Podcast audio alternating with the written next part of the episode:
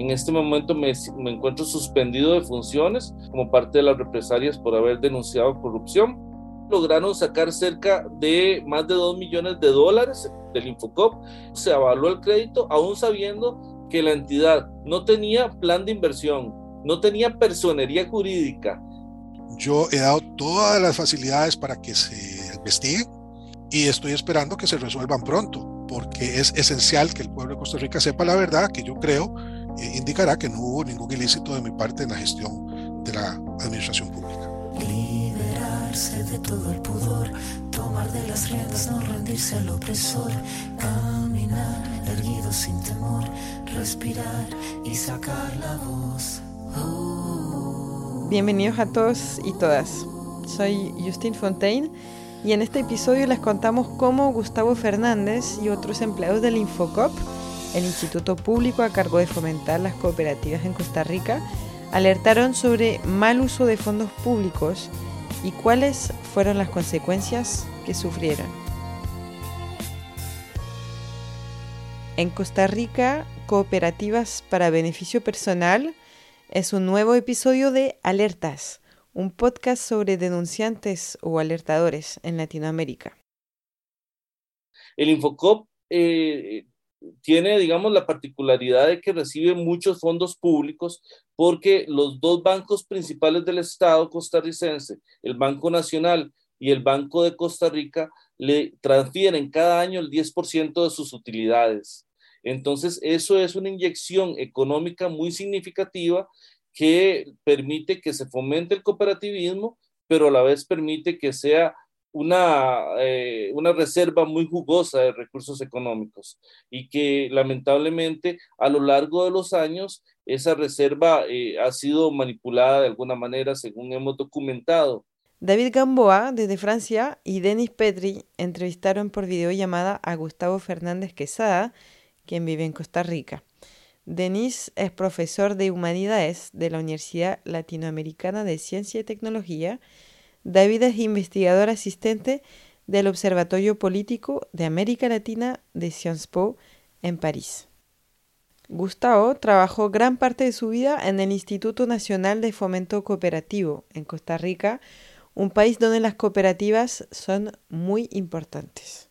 Eh, toda mi vida he trabajado en, grupos sociales, digamos, en, eh, grupos ecologistas, eh, en grupos sindicales, en organizaciones comunales y fundamentalmente en los últimos años en el movimiento cooperativo costarricense.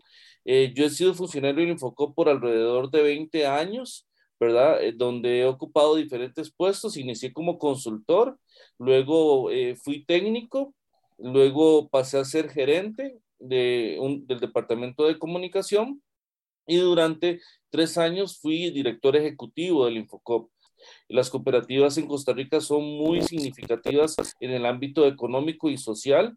Eh, las hay prácticamente de, frontera a frontera y nuestro país tiene política pública muy estable para el fomento de las cooperativas, entre ellas la consolidación de entidades como el Infocop y el Consejo Nacional de Cooperativas, que es el organismo que las integre y las defiende. De manera tal que las cooperativas son colectivos de personas que se integran en torno a una actividad productiva, sea agrícola, sea de ahorro y crédito, sea de transporte, sea turismo, o sea, en Costa Rica cualquier actividad productiva lícita puede ser cooperativizada y lo que hacen las personas es aportar capital social, aportar dinero, trabajo o recursos materiales para que la cooperativa como empresa brinde un producto o servicio, sobre todo beneficiando la calidad de vida de sus asociados, pero de manera indirecta o directa incluso a sus comunidades donde están, eh, digamos, alojadas. Estas cooperativas han generado en, una, en un gran número mucho desarrollo al país, por ejemplo, eh, eh, cerca del 50% de nuestra producción de café son cooperativas. Esto es significativo porque nuestro país tiene una larga historia cafetalera, ¿verdad? Sin embargo, a partir del año 2010, más o menos, a Gustavo Fernández y a otros funcionarios del Infocop se les pide firmar documentos que ellos consideran irregulares. Algunos funcionarios empezamos a, sentir que las cosas no andan bien y que incluso se nos obligaba a ponerle la firma a cosas que eran irregulares. porque el problema con los dirigentes cooperativos es que quieren que se hagan las cosas, tienen el poder, digamos, eventualmente para castigar o, eh, despedir, pero nunca firman nada, ¿verdad? Eh, hacen que otros firmen. Entonces, eh, de alguna manera, a un colectivo de funcionarios se nos estaba haciendo realizar cosas que no nos parecían legales de, de tipo económico, político y demás. En concreto, puedo reseñar el caso que le llamamos FENACOT, que es un caso donde una entidad cooperativa simuló este, la, que con el dinero de un crédito de Infocop iba a comprar unos buses y unas ambulancias para distribuir en entre diferentes cooperativas asociadas. Eh, con ello lograron sacar cerca de más de 2 millones de dólares, digamos mil, mil, mil millones de colones de, del Infocop, pero lo particular de este caso es que en la comisión de crédito se avaló el crédito aún sabiendo que la entidad no tenía plan de inversión, no tenía personería jurídica. Había un directivo que era miembro, su familia era miembro de la organización, ¿verdad? Eh, los, luego, luego nos enteramos que las, los vistos buenos de cada cooperativa eran falsos, estaban falsificados. Eh, eh, la cooperativa no tenía actividad empresarial. Para ellos es bastante incómodo porque sienten que en algunos casos su responsabilidad administrativa o incluso penal estaría en juego. sentimos que es muy violenta la situación y tomamos la decisión de redactar una denuncia anónima en ese momento, eh, que dichosamente es acogida por la Fiscalía de Probidad, Transparencia y Anticorrupción, y esta Fiscalía le da curso a, la, denuncia.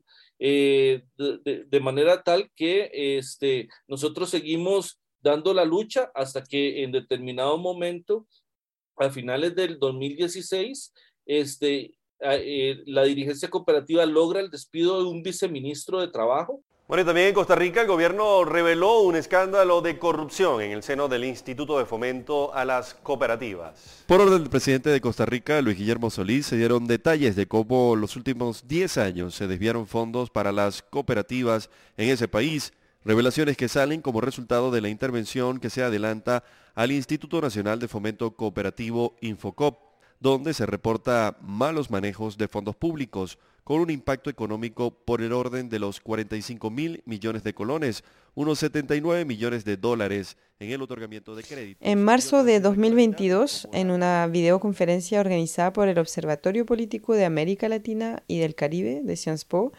Luis Guillermo Solís se refirió a este caso que salió a la luz pública durante su mandato. Él fue presidente de Costa Rica del 2014 al 2018. Eso se llevó a los tribunales, se hizo una investigación, se continuó durante la administración de don Carlos Alvarado, eh, hubo eh, condenas. Eh, me da la oportunidad para señalar que no solamente nosotros llevamos adelante esas investigaciones, sino que hubo varias en contra de mi administración, en contra, en contra, mía, ¿verdad? La del cemento, la del Banco Crédito Agrícola, etcétera, que están todavía en investigación. Yo he dado todas las facilidades para que se investigue. Eh, ha sido mi actitud que tenemos que rendir cuentas.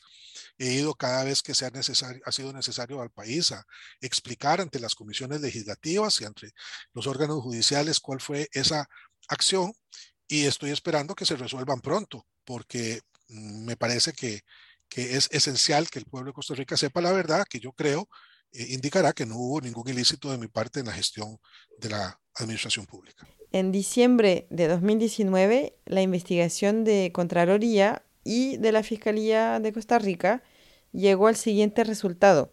11 funcionarios del Infocop fueron sancionados en distintos grados.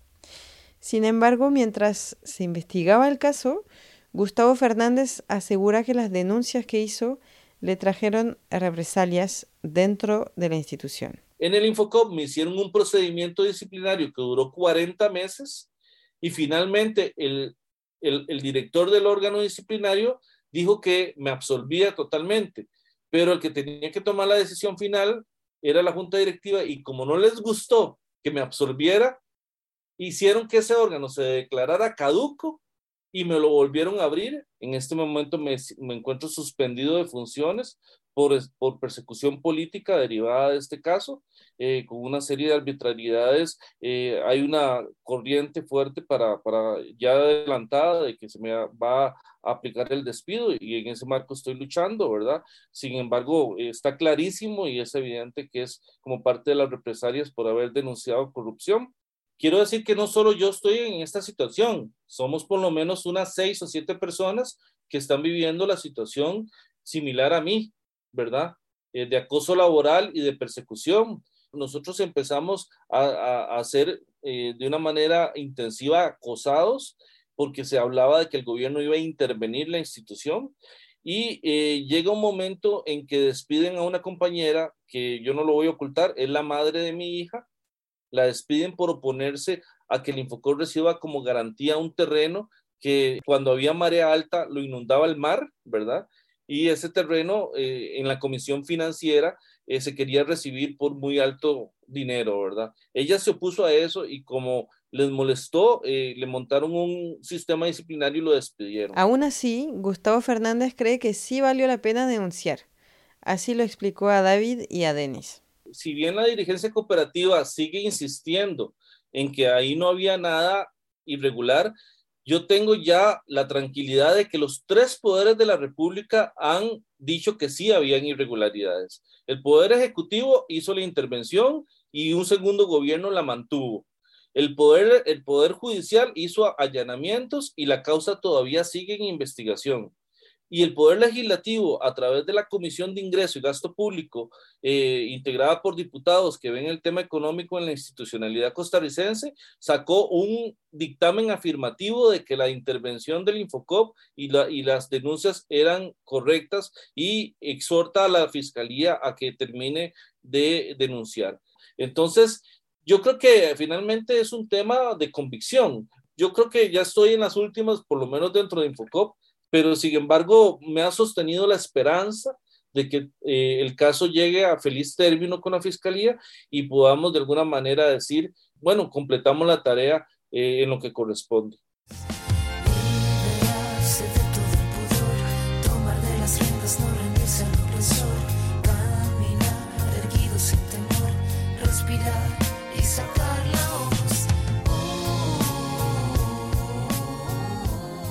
Soy Justine Fontaine y ustedes acaban de escuchar en Costa Rica Cooperativas para Beneficio Personal, un episodio que forma parte de Alertas, un podcast del Observatorio Político de América Latina y el Caribe de Sciences Po en París. Contó con el apoyo de Transparencia por Colombia y de la Fundación Charles Leopold Mayer para el Progreso Humano. David Gamboa y Denis Petri prepararon y condujeron la entrevista con Gustavo Fernández Quesada Escribimos juntos este episodio y yo estuve a cargo de la mezcla de sonido y de la coordinación. Si les gustó, síganos, denle me gusta y compartan el episodio. Hasta pronto. Que así siga ardiendo, que siga fosforeciendo si tiene que florecer. En un cordel a colgar la copla que el viento mece, que pocas veces merece. Cada pena suelta voz, cada tos, pensando en sacar la voz.